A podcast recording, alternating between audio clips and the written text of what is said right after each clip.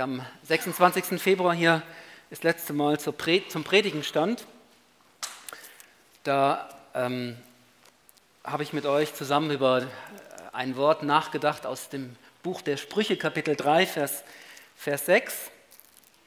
Und äh, einfach deshalb, weil ich mich mit dieser Predigt auch so wie von euch verabschiedet habe und mit diesem Wort acht Wochen dann in Jerusalem unterwegs gewesen bin.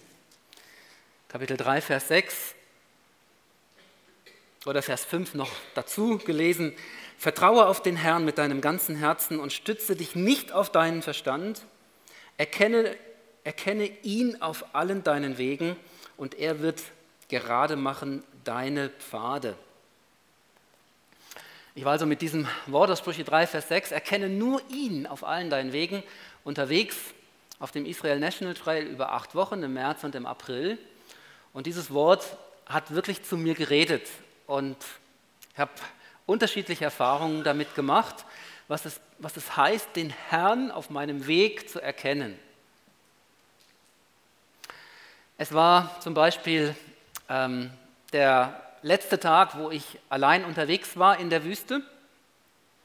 Mein Ziel am Abend war äh, Mitzpe Ramon, eine Kleinstadt im nördlichen Bereich der, des Negev. Und ähm, ungefähr acht Kilometer vor der Stadt, also noch mitten in der Wüste drin, da kam so eine Oase, äh, ein, ein, schöner Pool, auch zum Schwimmen, äh, wunderbar geeignet. Äh, Ein Akev äh, heißt dieser Ort.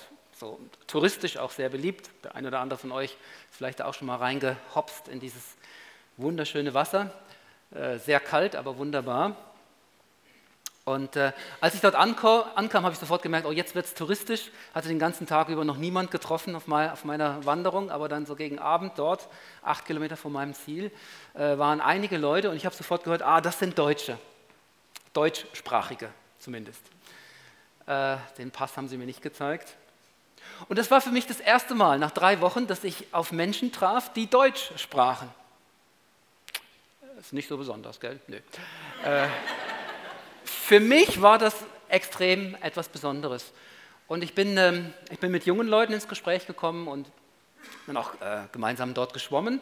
Aber bewegend, auch im Zusammenhang mit diesem Wort, wo ich euch gerade gelesen habe, war die Begegnung äh, mit einem etwas älteren Ehepaar, wo touristisch in Israel unterwegs war, wie so viele. Mit dem Auto konnte man dort ranfahren und dann äh, zu, dieser, zu diesem wunderschönen Ort äh, hinlaufen. Und so die typischen Fragen in Israel sind immer so, warum kommst du nach Israel? Also gerade so, wenn man merkt, oh, äh, jemand aus deinem eigenen Land, deutschsprachig, warum, was verschlägt dich nach Israel? Und dann ist die Brücke immer ganz schnell geschlagen, äh, schwingt da irgendwas Religiöses mit, äh, bist du Christ? Und äh, so, ich habe sie dann auch gefragt, hey, glaubt ihr an Jesus? Und dann strahlten sie. Und äh, das waren also nicht nur nach drei Wochen die ersten Deutschen, die ich traf, sondern die ähm, jetzt nichts Falsches sagen. Also es waren die ersten deutschsprachigen Christen, die ich traf und das war wunderschön, mich mit ihnen auszutauschen und es, es ergab sich ein Gespräch, eine Begegnung. Äh, wir waren sehr schnell auf einer sehr tiefen Ebene miteinander im Austausch, habe ich gemerkt. Und in dem Zusammenhang habe ich Ihnen, ich, ich, ich hätte das nicht mehr gewusst, aber Sie haben mir ein E-Mail geschrieben und ich muss von Sprüche 3, Vers 6, muss ich Ihnen erzählt haben. Als, jedenfalls, als ich nach Hause kam, es war eine sehr bewegende Begegnung mit Ihnen, äh, fand ich dann dieses E-Mail vor. Das habe ich fast bis zum Schluss durchgehalten, dass ich meine E-Mails nicht abgerufen habe, übrigens so. Klammerbemerkung. Also ich komme zu Hause an und lese dieses E-Mail. ähm, mit Verweis auf Sprüche 3, Vers 6. Lieber Frank, wahrscheinlich bist du noch in Israel mit deiner Frau unterwegs. Wir beide, ähm, Matthias und Rita, sind schon seit zwei Wochen wieder zu Hause. Wir können eindeutig sagen, acht Tage Israel sind zu kurz. Aber diese Zeit war sehr besonders. Wir hatten selbst in dieser so kurzen Zeit so viele wunderbare Begegnungen mit Menschen. Eine davon warst du. Unser Treffen in Ein Akev hat uns so inspiriert und ermutigt, das kannst du dir gar nicht vorstellen. Ich ging, also Matthias schreibt das, ach nee, ah, beide, na ist egal. Ich ging danach wie auf Wolken. Der Rückweg war dann ganz leicht. Das waren noch harte acht Kilometer zum Schluss. Also nach Mitzperamon, dann, das liegt oben auf dem Berg, dann rauf und so. Ähm, ist übrigens falsch. Es, es ist äh, nicht Mitzperamon, es ist Midrishet Ben Gurion. Hat keiner gemerkt. Hey, wo sind die Israel, die Israel-Kenner unter euch? Maja, du hättest protestieren müssen. Ein Akev liegt nicht bei Mitzperamon, sondern bei Midrishet Ben Gurion. Ist egal, wenn es keiner gemerkt hat. Also, ich. das ist nicht immer gut. Also Matthias oder Rita schreiben, ich ging danach wie auf Wolken, der Rückweg war dann, gar nicht, war dann ganz leicht. Dein Vers aus Sprüche 3, Vers 6 hat uns dann auch sehr angesprochen. Unser Gespräch war, wie wenn Gott direkt zu uns redete. Wow. Ihm sei alle Ehre übrigens. Ne?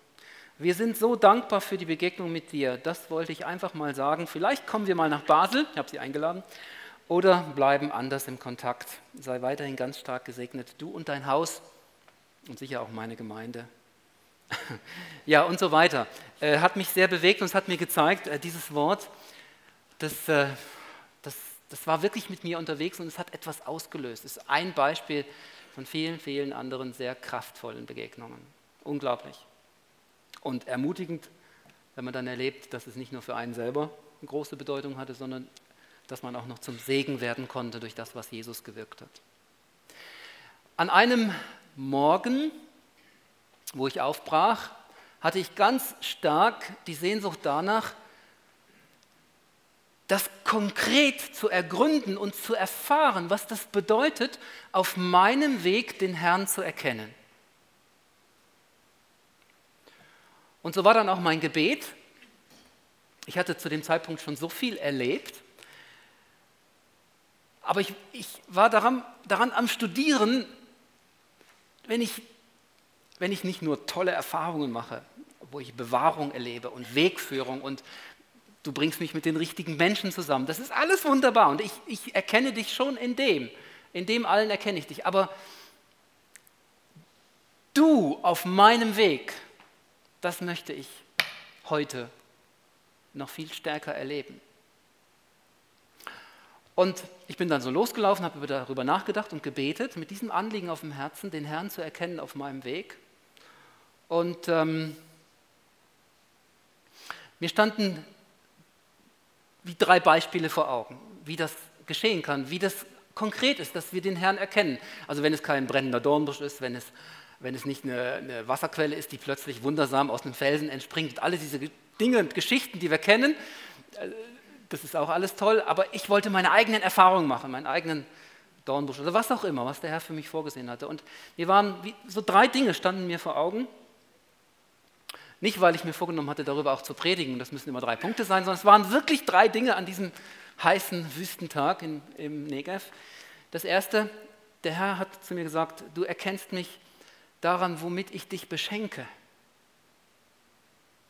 Ähm, geistliche Gaben und vieles, vieles mehr. Das Zweite, du erkennst mich daran, was ich dich lehre. Ich bin so stark mit dem Wort Gottes unterwegs gewesen, diese acht Wochen und speziell diese drei Wochen, wo ich alleine war. Aber der Herr lehrt nicht nur durch das Wort Gottes, durch die Bibel, auch auf viele andere wundersame Dinge. Und das Dritte, also womit er mich beschenkt, was er mich lehrt, und du wirst mich und du erkennst mich in dem, ähm, womit ich dich beauftrage auf deinem Weg. In meinen Geschenken, in meinen Aufträgen und in dem, du bist immer noch mein Jünger, in dem, was ich dich lehre und wie ich mit dir weitergehe. Drei Dinge. Und dann habe ich gesagt, ja wunderbar, Herr, heute an diesem Tag, es müssen nicht gerade alle drei gleichzeitig sein, aber heute an diesem Tag möchte ich dich erkennen, in dem einen oder anderen.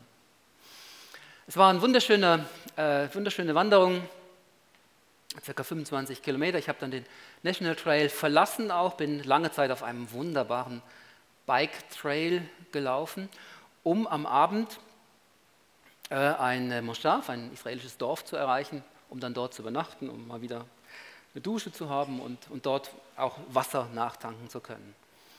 Und dann habe ich schon gedacht, also 15 Kilometer auf einem Bike Trail, wie ich ihn in meinem ganzen Leben noch nicht gesehen hatte, wie er angelegt war.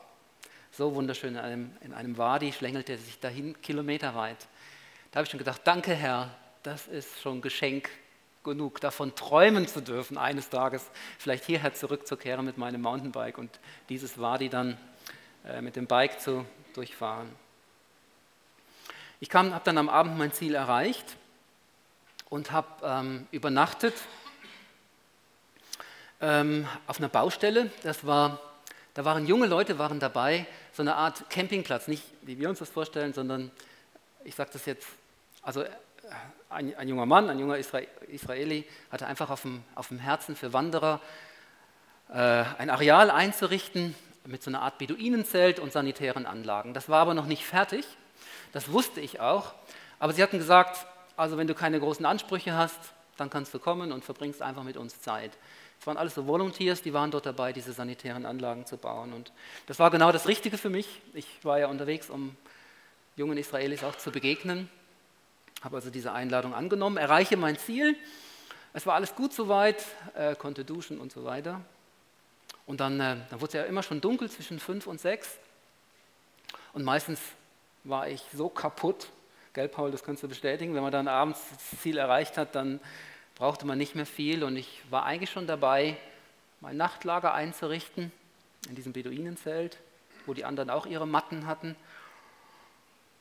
Und dann kommt der, der, der Besitzer, also der das da alles so visionär am entwickeln war, kommt auf mich zu und fragt, ob ich später, jetzt noch nicht, es war so zwischen fünf und sechs, ob ich später Lust hätte, mit ihnen äh, noch einen kleinen Ausflug zu machen in die Wüste.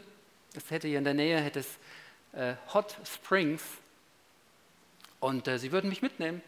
Sie würden noch ein bisschen Teig machen und dann Pita-Brot auf dem, auf dem Lagerfeuer braten, äh, backen. und äh, im ersten Moment war ich ein bisschen zögerlich und habe gesagt, ja, äh, ich denke drüber nach und, und sage euch nachher Bescheid. Es waren wild aussehende, verwegene junge Männer, die ich ja nicht kannte. So ein klappriger alter Toyota. Und so die Vorstellung, so zu späterer Stunde, ich war auch total müde, dann noch durch die Wüste zu fahren und dann irgendwann die Hot Springs zu erreichen mit wildfremden Menschen, war zögerlich, habe gebetet, habe den Herrn gefragt und dann hat er mich daran erinnert. Was hast du den ganzen Tag gebetet? Du möchtest mich erkennen in dem, was, womit ich dich beschenke, was ich dich lehre und vielleicht habe ich ja noch einen Auftrag für dich. Und dann habe ich gesagt, ja Herr, das hat mich jetzt überzeugt. Also scheint mir nicht ein unkalkulierbares Risiko zu sein, wenn ich mich diesen jungen Männern anvertraue. Das habe ich zugesagt und so gegen acht, halb neun sind wir losgefahren. Es ging ungefähr eine halbe Stunde. Wir haben diese Hot Springs erreicht. Es war nicht gerade so der märchenhafte Geysir, wie man sich ihn vorstellt, auf Island. Es war, es war eine größere schwarze Plastikwanne mit braun, modrigem, Schwefel, nach Schwefel riechendem Wasser. Und daneben war so eine, so eine Industriepumpanlage. Und wenn man da so ein Rädchen aufdrehte, dann kam tatsächlich heißes Wasser aus so einem Rohr in diese Wanne rein. Aber das Spezielle an dem Abend war, ähm, war die Gemeinschaft mit den jungen Leuten. Also erstens stellte sich raus, dass es wirklich nicht gefährlich war, mit ihnen unterwegs zu sein. Das waren so nette Menschen. Und zweitens gab es eine riesen Überraschung an dem Abend. Ähm, als wir dort ankommen, brannte schon ein Lagerfeuer und äh, es standen einige drumherum, da war schon mega die Party im Gange. Und als ich dann dort aus dem Auto ausstieg und mich mit den Leuten bekannt machte, dann gab es ein riesiges Hallo, weil dort war eine Gruppe, mit denen war war ich schon tagelang immer wieder unterwegs gewesen. Und wir hatten uns zu dem Zeitpunkt seit einigen Tagen aus dem Blick verloren, hatten zu dem Zeitpunkt auch noch keine Telefonnummern ausgetauscht und ich hatte eigentlich gedacht, ja, das war es dann halt. Das ist dann halt so. Das ist ja ständig so, wenn man so wandert, dass man Leute kennenlernt, es geht ein bisschen tiefer und dann verliert man sich wieder aus den Augen. Plötzlich sind sie wieder da, ein riesiges Hallo, ein, ein wunderschöner Abend von Gemeinschaft mit jungen Israelis. Die einen, also unsere Gruppe, wir haben Pita-Brot gebacken, die anderen, die hatten so eine Art, eine Art Eintopf in so einem großen Jungski-Kessel auf dem Lagerfeuer. Es wurde alles miteinander getauscht, auch die Flaschen Wein, die dann die Runde machten. Und zwischendurch immer wieder in dieses heiße Wasser reingesprungen. Das ist cool bei Muskelkater, so schwefelhaltiges Wasser reinzuspringen. Ja, irgendwann gegen Mitternacht waren wir wieder zurück, aber Uhrzeit spielte da keine Rolle.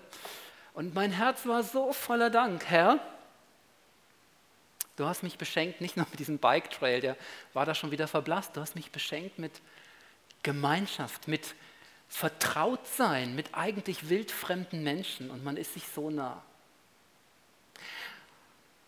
Du hast mir einen Auftrag gegeben. Ich, hat, ich realisierte dann an diesem Lagerfeuer, dass es äh, einer diesen Hikerinnen nicht so gut ging. Das war offensichtlich. Ähm, also die, die ich schon seit ein paar Tagen kannte, wir kamen ins Gespräch und ich, ich konnte, hatte Gelegenheit zum Zeugnis geben. Das war mein Auftrag an dem Tag. Ich musste dort zu den Hot Springs.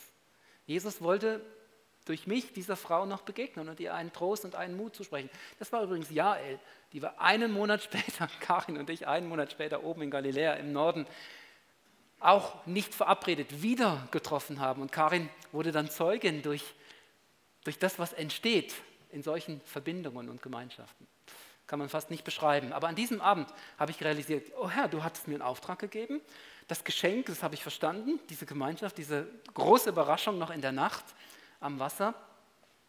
Und damit hast du mich eigentlich auch gelehrt. Du hast mich gelehrt, es ist sowieso gut auf dich zu hören, Einladungen anzunehmen, wenn, wenn du sie aussprichst.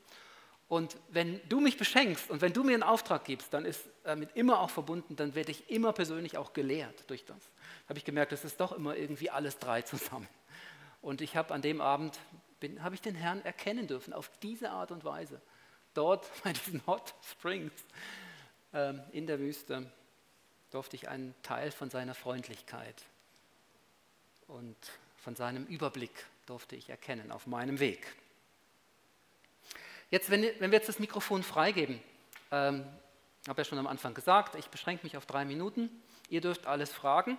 Es kann sein, dass ich, äh, wenn ich mal eine Frage nicht beantworten kann, dass ich sie weitergebe an Karin, weil sie hat mich teils begleitet, oder an Paul. Er hat mich auch begleitet. Eigentlich bestand meine, meine dreiwöchige Reise wie aus drei Strophen. Erste Strophe, allein in der Negev, drei Wochen. Zweite Strophe, zusammen mit Paul, unterwegs von Arad, nördlicher Negev, bis Jerusalem.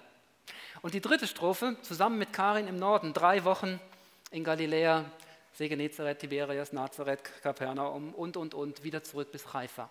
Drei Strophen mit einem kurzen Zwischenspiel in Jordanien, nämlich bei Samuel und Liz Heffelfinger, wo ich auch allein war. Also Paul flog zurück und ich bin nach Jordanien. Das war so eine Zwischen, Zwischenmelodie, eine Zwischenstrophe noch dabei. Ähm, Gut, jetzt, ähm, ihr merkt ja vielleicht schon, ich könnte jetzt hier bis nächsten Sonntag durchpredigen und erzählen. Ähm, und ich habe auch schon so viel erzählt in den letzten drei Wochen. Das ist auch ein Grund, warum ich euch jetzt die Fragen gebe. Weil es kann sein, dass der eine oder andere irgendwas dann hört, was ich schon mal erzählt habe. Ich habe es echt nicht mehr im Überblick, wo ich schon was erzählt habe. Aber ich gebe euch die Gelegenheit, eure Schwerpunkte zu setzen jetzt im weiteren, im zweiten Teil der Predigt. Ungefähr eine Viertelstunde Zeit nehmen wir uns dafür. Ja, Viertelstunde. Schade. Nur.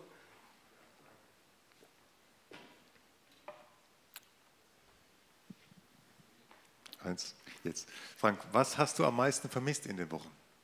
Meine Frau. Am schlimmsten waren, äh, war die erste Woche. Bin fast durchgedreht. Ehrlich, so nach einer Woche hatte ich, hatte ich die tiefste Krise und es war Heimweh.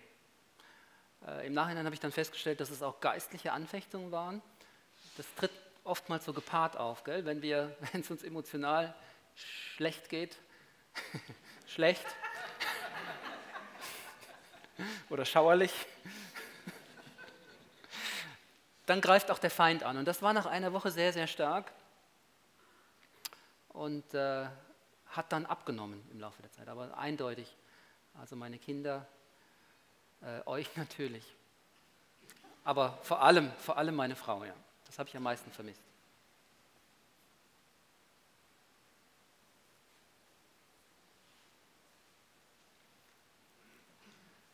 Hast du, wo hast du äh, Frieden erlebt äh, zwischen Araber und Juden?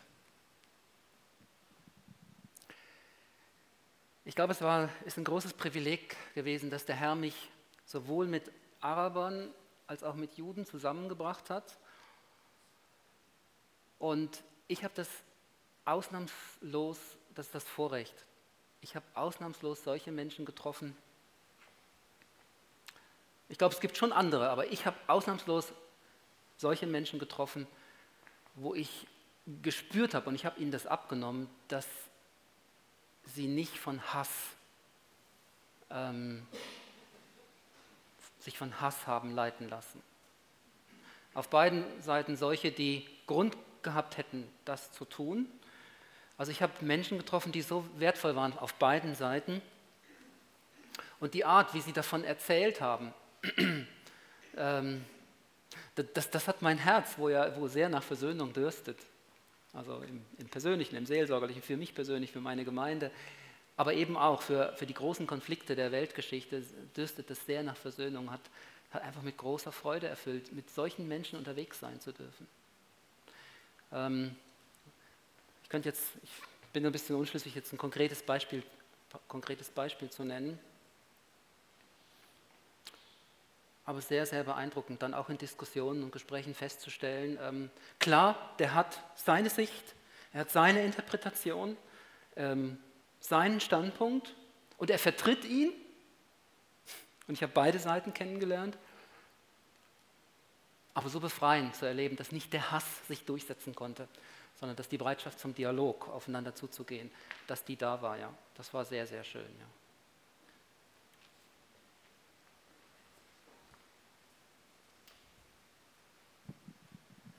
welcher Ort ist für dich der beeindruckendste, beeindruckendste Ort gewesen, wo du gewusst hast, du hast mal Jesus gesehen oder einen Jünger oder da hat eine biblische Geschichte stattgefunden, du weißt, das ist hier passiert?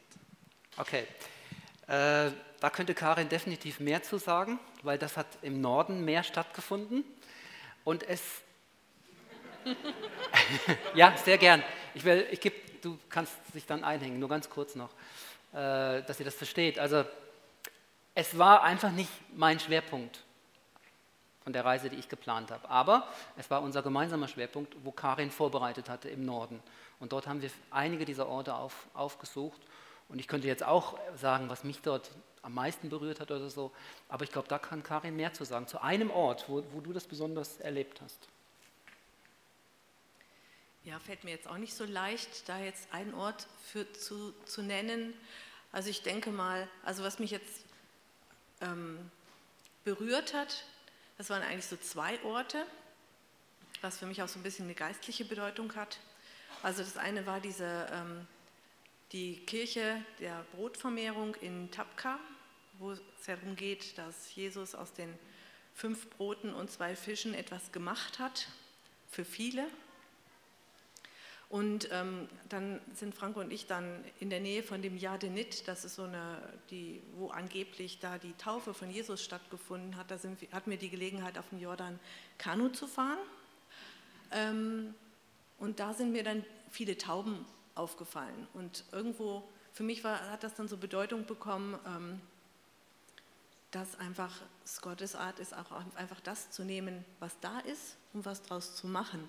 Also bei, bei den als Jesus getauft wurde, heißt es ja auch, der Geist kam wie eine Taube. Und, und ich meine, wenn man an einem Ort ist, wo extrem viele Tauben sind, dass, dass dann praktisch dieser Vergleich kommt, der Geist wie eine Taube. Also ich habe einfach gemerkt, Gott möchte, dass wir unsere Sachen mit reingeben und auf der anderen Seite möchte er auch, dass wir es verstehen, also dass es nicht so fremd ist. Also Tauben kannten sie und deswegen Geist wie eine Taube. Also das waren so Sachen, wo ich gemerkt habe, aha, ja genau, also irgendwie ist es einfach so, ist es so einfach irgendwie. Paul, willst du noch was sagen zu Masada? Ich würde jetzt noch was sagen zu Masada, aber du hast mich da begleitet und ich glaube, du kannst das genauso gut machen. Also Masada war ja Jesus selber nicht, aber was mich einfach beeindruckt hat, ist die Einstellung, äh, von den Widerstandskämpfern der Juden. Wenn sie den Berg ausgesucht haben, dort oben eben sich alles eingerichtet haben, Wasserleitungen geleitet haben, unten am Berg, wo dann das Wasser, also wie Suone im Wallis, wo dann das Wasser hineingeleitet haben und die jeden Tag quasi abgegangen sind, das Wasser zu holen und oben eigentlich einen, einen völligen, totalen Überblick haben über die ganze Gegend. Und das Interessante ist auch, dass der Herodes ja das Ganze gebaut hat, weil er sich den Römer angleichen und dort oben quasi eine römische Siedlung gemacht haben. Und nachher ist das zum Widerstandsnest geworden. Also auch das hat mich auch wieder beeindruckt, dass jemand etwas eigentlich ganz anderes will, aber Gott, oder, äh, oder nachher wird ganz etwas anderes daraus.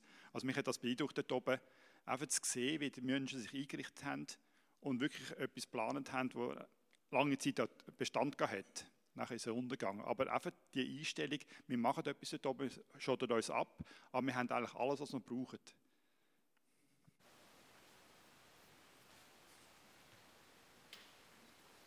Da hinten sind noch, da haben sich zwei gemeldet. Ah, du hast andere im Blick, ist auch gut.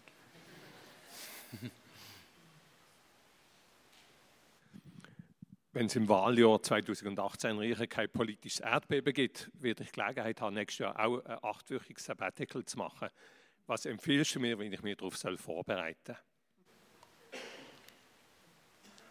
Also ich weiß ja, dass du nach Skandinavien gehst, gell? ah, okay. Okay, ja, grundsätzlich empfehle ich dir, dass du dich vorbereitest. Also,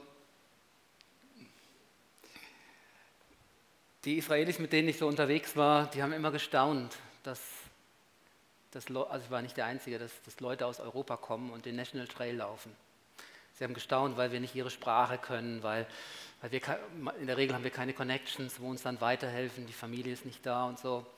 Äh, bei mir haben sie noch zusätzlich gestaunt, gestaunt, wie kann man sowas mit 50 Jahren noch machen und so.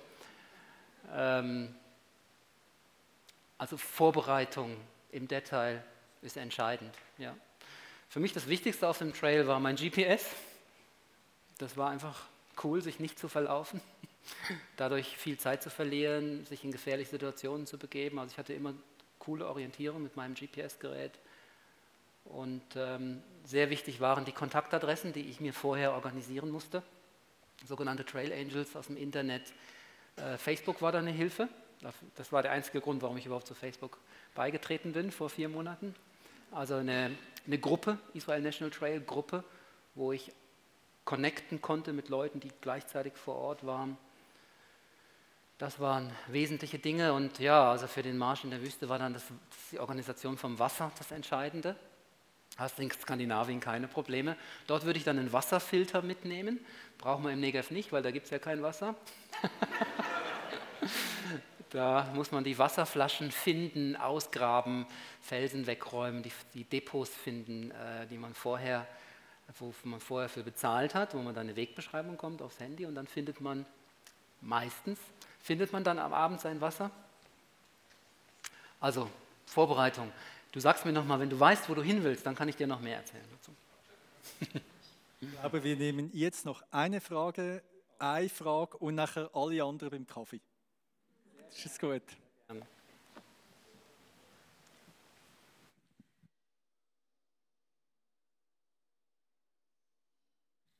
hast du auch können an eine messianische und arabische christliche äh, Gottesdienst dabei sein?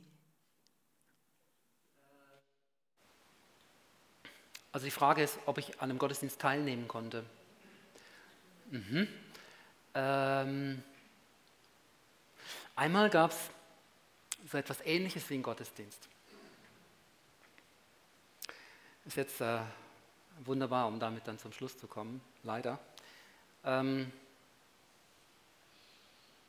das war auch gegen, gegen Schluss meiner drei Wochen, wo ich alleine unterwegs war und ich hatte Jetzt, das habe ich, glaube ich, irgendwo erzählt schon. Ist egal. Ähm, ich hatte so einen, so einen Hunger nach christlicher Gemeinschaft.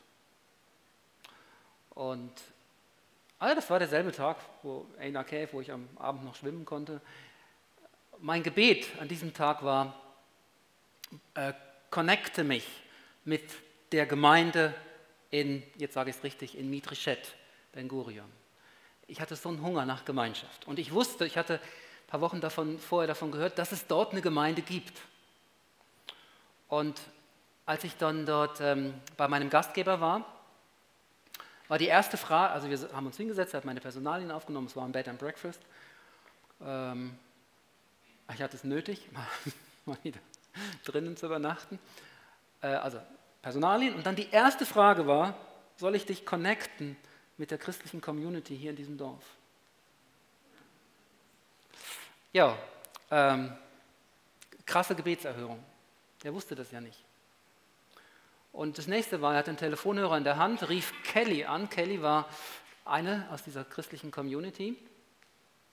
Und anderthalb Stunden später fuhr sie mit dem Auto vor, lud mich ein und nahm sich mit zu sich nach Hause. Kelly, eine Hausfrau, äh, sieben oder acht eigene Kinder. Und am Abend kam ein Teil der Gemeinde bei ihr zusammen zum Bibelstudium. Und zuerst war ich dann zum Essen eingeladen. Ich, das war einfach Gemeinde, so wie sie Gemeinde leben. Viel Gemeinschaft, gemeinsames Essen. Äh, ich habe mit den kleinsten israelisches Mensch ärger dich nicht gespielt. es wird überall auf der Welt gespielt, überall sind andere Namen. Also ich war mit hineingenommen, einfach in diese Familie und in all die Leute, die am Abend zusammenkamen. Das war eine kleine äh, christlich-jüdisch geprägte Gemeinde in Midrishet Ben Gurion. Genau. Dann ähm, einen Monat später im Norden, äh, am Pessach, waren wir, waren Karin und ich in einem Hotel und da war alles vorbereitet für, äh, für die Sederfeier im Hotel, vorbereitet. Und eine große jüdische Gruppe, nicht orthodox, aber äh, jüdisch-religiös, die dort Pessach feiern wollten. Und wir waren so, wir wären gern dabei gewesen. Jetzt war das aber äh, festlich, alles gedeckt und so. Und die Leute, die dann so, so nach und nach ein, eintrudelten, dort auch alles sehr festlich, wir in unseren Tracking-Sachen. Äußerlich war das, schon, war das schon schwierig, aber wir haben dann gefragt, dürfen wir dabei sein? Und dann war das so eine, ich, ich weiß nicht, ob das eine spezielle israelische Diplomatie war. Wir haben uns dann angeschaut und uns war dann klar, dass das eine Ausladung war. Sehr höflich, sehr nett. Wir haben dann später noch mit anderen Israelis gesprochen und die haben uns dann haben uns das bestätigt, dass das, äh, dass das die ganz, ganz höfliche Art war zu sagen, ähm, euch wird es heute Abend besser gehen, wenn ihr, wenn ihr woanders feiert. Ja. Also dort waren wir ganz nah dran, so richtig tief einzutauchen in, in diese äh, jüdische Religiosität und wir haben uns ein bisschen bedauert. Gleichzeitig ja, hätte es aber auch bedeutet, dort vier bis sechs Stunden mit ihnen in diesem Raum zu verbringen. Äh, einfach nicht mit dem Hochzeitskleid, das man eigentlich dort erwartet hätte. Ja. Also sonst war kein Gottesdienst, oder? Nee. Ja, wir haben so eine, so eine Art Straßenevangelisation erlebt in Tiberias, äh, eine christlich-jüdische Gemeinde, eine große Gemeinde in Tiberias, wo dort auf der Straße war haben auch dort äh, deutschsprachige Touristen auch getroffen, die dort so spontan mitmachten und wir sind, das war auch schöne Community. Aber sonst so, äh, nein, sonst nicht. Sonst nicht. Ja. Das ist halt, wenn man so unterwegs ist in der Natur, man sieht ja sowieso fast niemanden und, ähm, und wir haben es auch nicht gesucht. Also das war nicht das erste Ziel unserer Reise. Ja. Da, wo es sich dann so spontan ergeben hat, war es sehr, sehr schön, aber nicht wirklich Gottesdienst. Ja. Okay. Ja, Frank, du bist noch voll, gell? Ich es könnte noch weitergehen. Ich hatte gedacht, jetzt nach dreieinhalb Wochen, ich wäre hier angekommen. Ja. Und habe dann, diese Woche habe ich eine schmerzhafte Erfahrung gemacht. Ich habe gemerkt, ja, du bist einfach sehr schnell, hast wieder Fahrt aufgenommen mhm. im Alltag und mhm. warst voll drin und, und, du hast funktioniert und das mhm. ging. Mhm. Und habe aber dann, ähm, es war eine schmerzvolle Erfahrung in dieser Woche, wo ich gemerkt habe, ähm, tief in mir drin ist etwas, wo noch mehr Zeit braucht. Und äh, so wird das noch ein bisschen parallel nebeneinander herlaufen müssen in nächster Zeit. Ja, dann lass mich doch noch für dich beten. Das ist eine gute Idee. Und dann schließen wir den Gottesdienst dann gemeinsam Ja, auf. unbedingt, ja. Lieber Jesus Christus, danke, dass du ein guter Herr bist und ein jemand, der uns gut durchs Leben führt. Danke für die Zeit, die du Frank geschenkt hast auf dieser Wandertour und für all das, was er da erfahren konnte. Auch für das, was jetzt noch darauf wartet, weiter verarbeitet zu werden.